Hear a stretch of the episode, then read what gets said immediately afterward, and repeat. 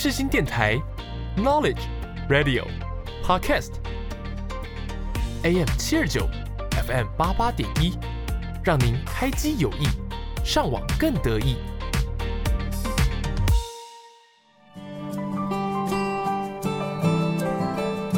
朋友问：社会心理学学什么？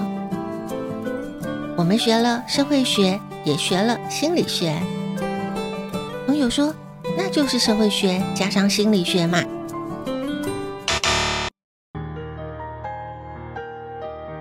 可不是这样说呢。红色加上蓝色不是红蓝色，是紫色。社会心理学也是如此，它有自己的角色和灵魂。如果你也好奇，在我们生活周遭发生的社会现象，也喜欢观察人们的行为表现。欢迎收听我的社会心理学习笔记，一起探索社会心理。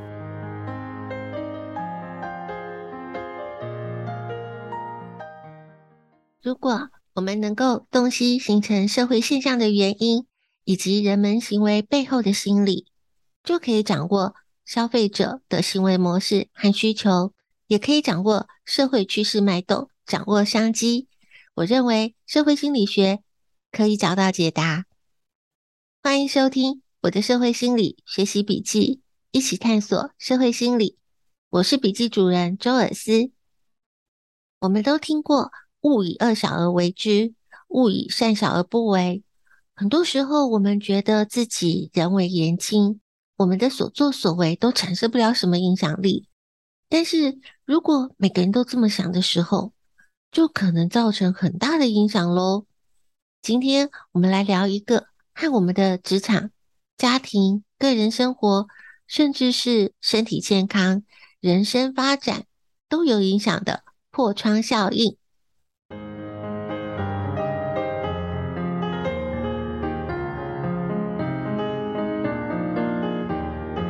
每个字词都有个定义。有个说法，也都有它的来龙去脉。让我们开启社会心理小词典。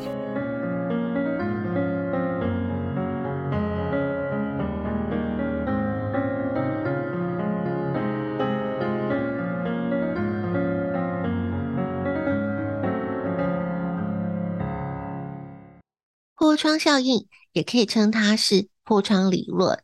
这是一个很容易从字面上去推销意思的理论，也就是说，一个房子如果窗子破了，没有人去修补，隔不久，其他的窗子也会莫名其妙的被人打破。它可以延伸到很多的状况，例如说，有一面墙，如果它出现了一些涂鸦，没有把它清洗干净，很快的，墙上就会出现更多更多的涂鸦。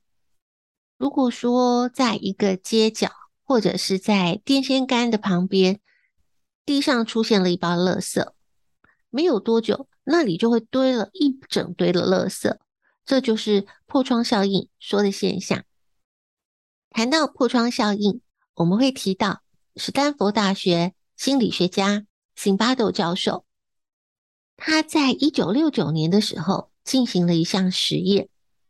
他的实验设计是这样子的：他找了两台一模一样的汽车，他把其中的一辆停在加州帕罗阿托这个中产阶级社区，另外一辆停在相对杂乱的纽约 Bronx 这个社区。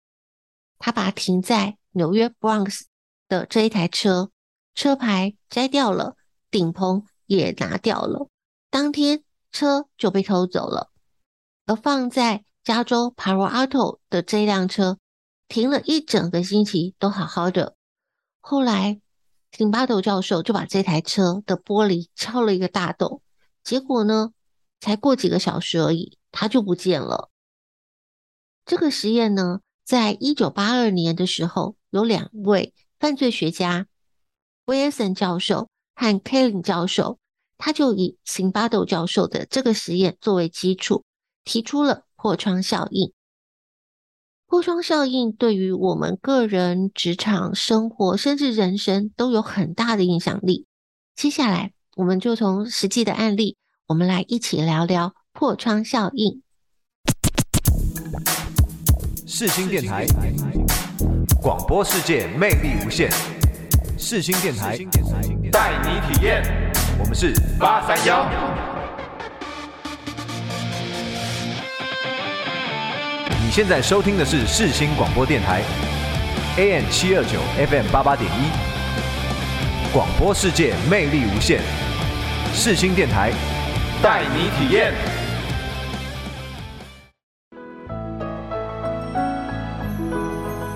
科学实验、实战案例，都是个小故事。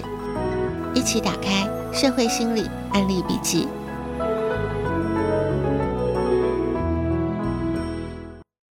从我们的日常生活看到破窗效应的现象，那真的多到数不清呢。家里面的厨房洗碗槽，就是很容易考验破窗效应的地点。如果你拿着用过的脏碗，走到了洗碗槽旁边，发现洗碗槽里面已经有没有洗的脏碗盘，通常你就会把手上的碗就直接堆到洗碗槽里面去。结果呢，就是脏的碗盘越堆越多，就等最后看谁看不下去了，然后去把碗给洗了。如果厨房的洗碗槽算是家里面的公共区域好了，那在个人的区域会比较好吗？不知道大家有没有听过一个说法？房间里总有一张椅子是用来堆衣服的。通常呢，一回到家太累了，换下来的衣服呢，就会随手放在椅背上，就想着说休息一下，再整理，再去清洗。结果呢，就这样放着，隔天再重复一次这样子的动作，没几天椅子上就堆满了衣服了。那在职场中会看到什么样的状况？是破窗效应呢？职场的破窗效应通常都是从内部制度和规范被破坏开始。例如说，开会迟到，如果部门当中有某一个同仁，他开会经常的迟到，会议的主席或者是主管也没有规劝、没有告诫，慢慢的你就会看到部门里有越来越多的人。习惯开会迟到，准时出席会议的那个人反而像是个异类。这个看着像是很小的事情，但是长久下来，开会就会变得没有效率，没有办法准时开始，更不可能准时结束。所以大家就会越来越讨厌开会，觉得开会浪费时间，整个整体的部门士气都会变得很糟。再者，例如说，公司的门禁刷卡，有些办公大楼需要刷卡才能够通过大门。如果有员工忘记带识别证，就算是赶时间，你也不能尾随他人进入，必须要另外签到。但是如果有人违规，但是没有受到任何的规劝或者是惩处，其他的职员他也会陆续出现钻漏洞的现象。公司的规范逐渐就会形同虚设，这对于公司的管理和安全都会造成困扰。那在社会环境上呢，我们最容易看到破窗效应的现象，就是在公共厕所了。通常公共厕所的清洁都必须要有清洁人员非常密集的清洁管理，不然就会容易越来越脏乱。另外，我们在网络社群平台上。也很容易发现破窗效应。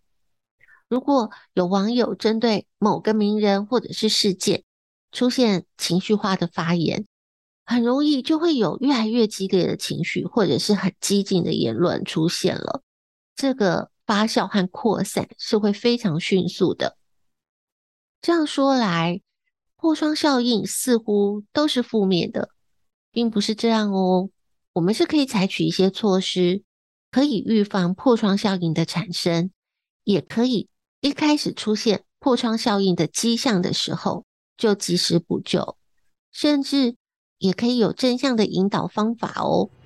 我收集了一些资料，做了整理，在下个段落和大家一起分享。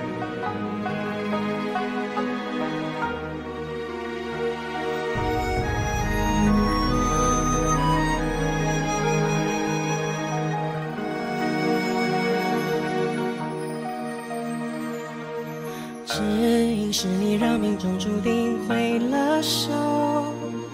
也只因是你才能让我得了救。风吸引着另一场风暴失了控，错引起了另一遭错过扑了空，天地满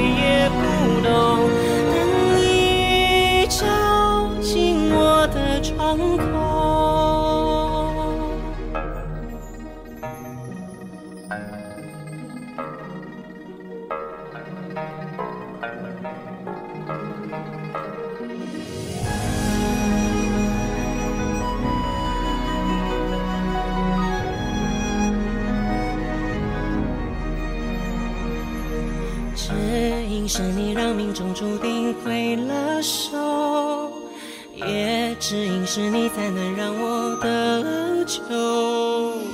眼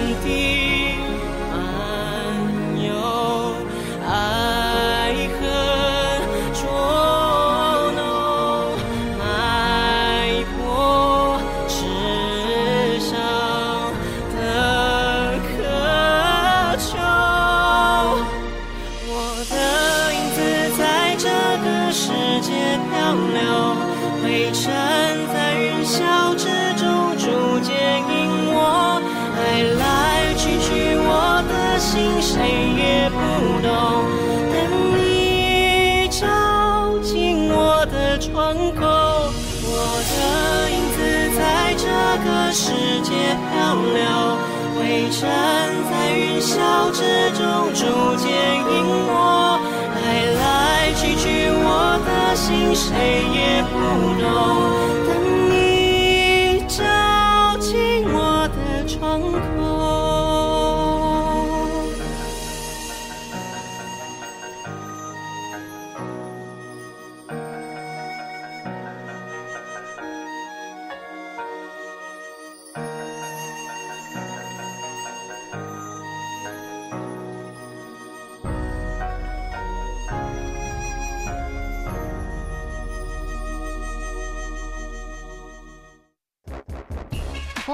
扭扭腰，听着我的音乐，好姐妹们快来报道！我是你的朋友郭静 Claire。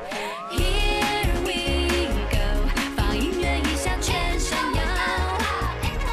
您现在所收听的是世新电台 FM 八八点一 AM 七二九。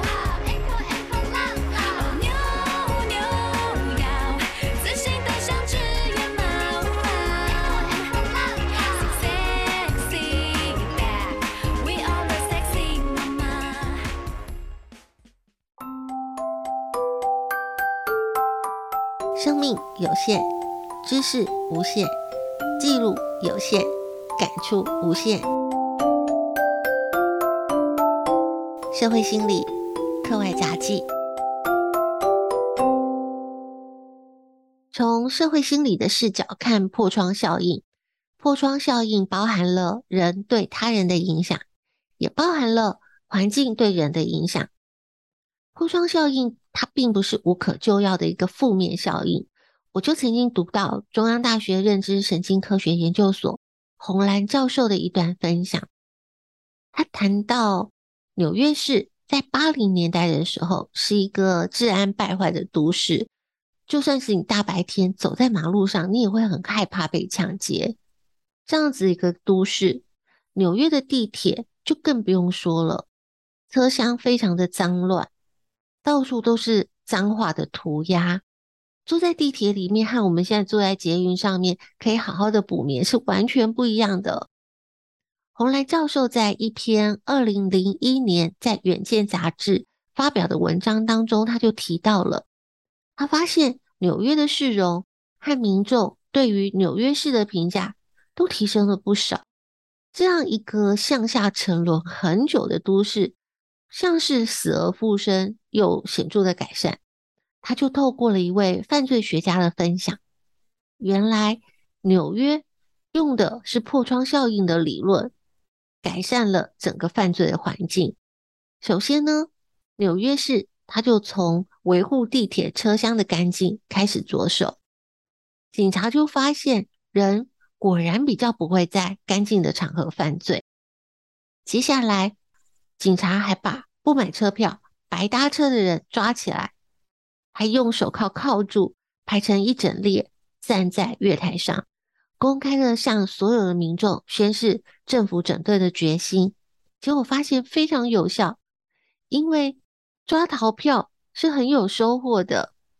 警察发现每七个逃票的人当中就有一个是通缉犯，每二十个逃票的人当中就有一个是携带武器的危险分子，所以警察非常愿意。认真的去抓逃票的人，也因此有犯罪意图的歹徒进出地铁，他就不敢逃票了。进出地铁，他更不敢带武器，因为会因小失大。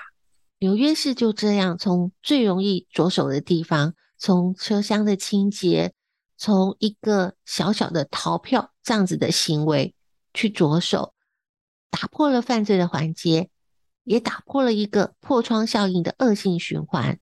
纽约市的治安是这样逐渐得到了一些改善，所以如果一个社区里面有个家庭把自家的院子花草打理得很漂亮，经过的住户看了也会很想把自己很久没整理的院子好好的装点一下、整理一下，整个社区慢慢的就会有一种质感提升的样貌，可能还因此又提升了房价。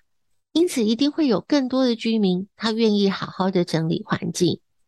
在家庭当中也是这样的，家庭成员之间是会相互影响的。如果爸爸妈妈休闲活动喜欢亲近大自然，通常孩子也会容易喜欢户外活动。这就是截取破窗效应当中人对他人的影响，也可以产生正面的影响力哦。我们也谈到过，社会心理一个重要的研究方向是团体中的个人以及环境对个人的影响。那如何利用破窗效应当中团体及环境对人的影响？就如同纽约的警察对于逃票这样小小的违规行为，就采取零容忍的态度，只要一看到漏洞，就立刻的去做补救，因为任何的一个小缺失。或者是贪图一时的小方便，非常有可能在日后会因小失大，或者是因为轻忽了这些，就发生一些连锁反应。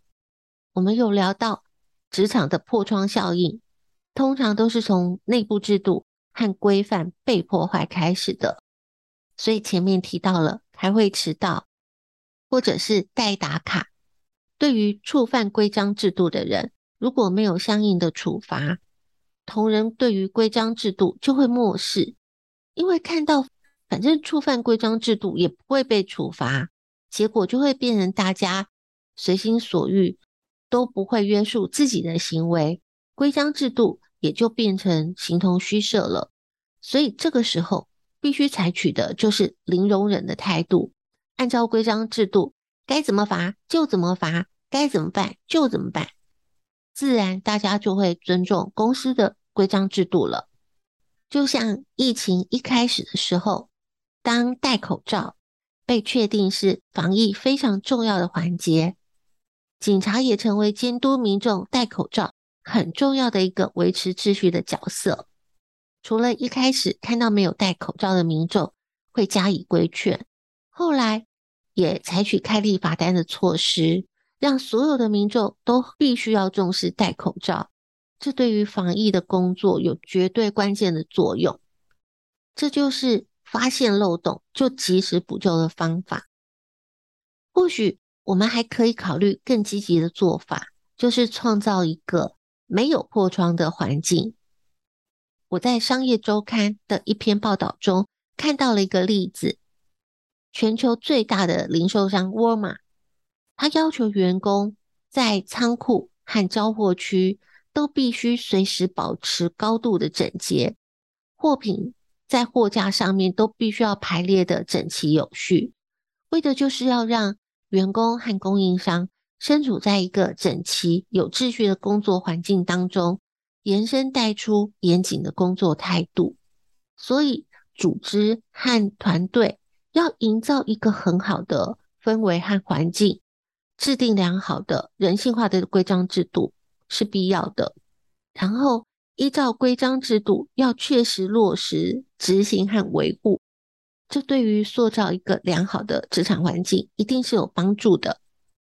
再谈到我们生活的社会环境来说，之前谈到的丢垃圾的现象，大台北地区在实施。垃圾不落地的措施之后，确实是越来越少看到街角或是电线杆旁边一堆垃圾了。如果再延伸到一些不当的不法的行为，例如说打架、伤人、诈骗车手，甚至抢劫、杀人，如果警察机关或是政府政策没有采取一些有效的措施，就很可能会导致大众在观念上面的扭曲，所以这些后续的可能影响力都是不容忽视的。在这里，我还想提到，我们也不要忽视自己本身的力量，千万不要觉得自己人微言轻，没有影响力。有在跑步运动的朋友，是不是曾经有过这样的经验？就是跑步的时候跑到累了。但是还没有达到今天自己设定的目标。如果这个时候你看到旁边有人停下来了，你也会有想停下来的念头。你会想着说，可能自己今天的目标设定的太高了吧？想着今天还没有达到目标，明天再试试就好了嘛。想着想着，脚步的速度就慢下来了，最后就停下来了。所以千万不要轻忽人和人之间的相互影响力。我在搜集主题资料的过程当中，发现了许多资料，都有提供一些建议，让自己可以建立一个没有破窗的环境和习惯。这些方法除了对自己的生活、健康，甚至人生都会有好的影响。毕竟你有什么习惯，就会形成什么样的生活，就会形塑出什么样的人生。而且，当你开始执行这些措施之后，不仅对自己会产生好的影响，还可能因此影响到你身边的人，有机会可以把这个好的影响力再扩展出去。最关键的就是要拒绝当一个差不多先生、差不多小姐。谈到差不多先生、差不多小姐，举例来说，开会、赴约总是在迟到，觉得只迟到五分钟、十分钟而已，没什么关系。可是长久下来，就会成为别人眼中的迟到王。更长久之后，别人不会认为你是一个值得信赖的人。再举例说，正在做体重管理、健康管理的人，是不该吃甜食的，但是看到了蛋糕，就想着没关系，我只吃一口。然后吃了一口，就想着也没差这一口，我再多吃一口。很快的一块蛋糕就吃完了，所以只差五分钟，不差这一口，这就是破窗的开始。要有一个没有破窗的环境，就必须要从自己个人的自律开始，要杜绝坏习惯的养成，所以必须要有意识的察觉自己的不良行为。毕竟，由于人性当中的惰性，养成好习惯。需要很长的时间累积，破坏一个好不容易养成的好习惯，只是一个破窗的动作，就足够让你前功尽弃了。认真的说，听起来这些都不是大不了的事情，但是真的要一直持续是非常不容易的。千万也不要把自己逼到很极致，然后撑不住了，干脆直接放弃，那就不好了。只要能够提醒自己往好的目标迈进。勿以恶小而为之，勿以善小而不为。千万不要轻忽自己的影响力，保护好自己人生心灵的一扇窗。别把这扇窗打破了，真的不小心打破了，记得赶快把它修好哦。如果你已经在搜寻今天讨论的主题“破窗效应”，那真的太好了。节目的时间有限，知识无限。今天这节目内容是个抛砖引玉，还有很多相关的资料可以透过专题报道、研究文献、主题书刊，都能够帮助我们更进一步的去了解。也欢迎在粉专分享你的笔记内容。透过了知识分享，我们可以一起成长。感谢今天听众朋友的收听，我们下次见。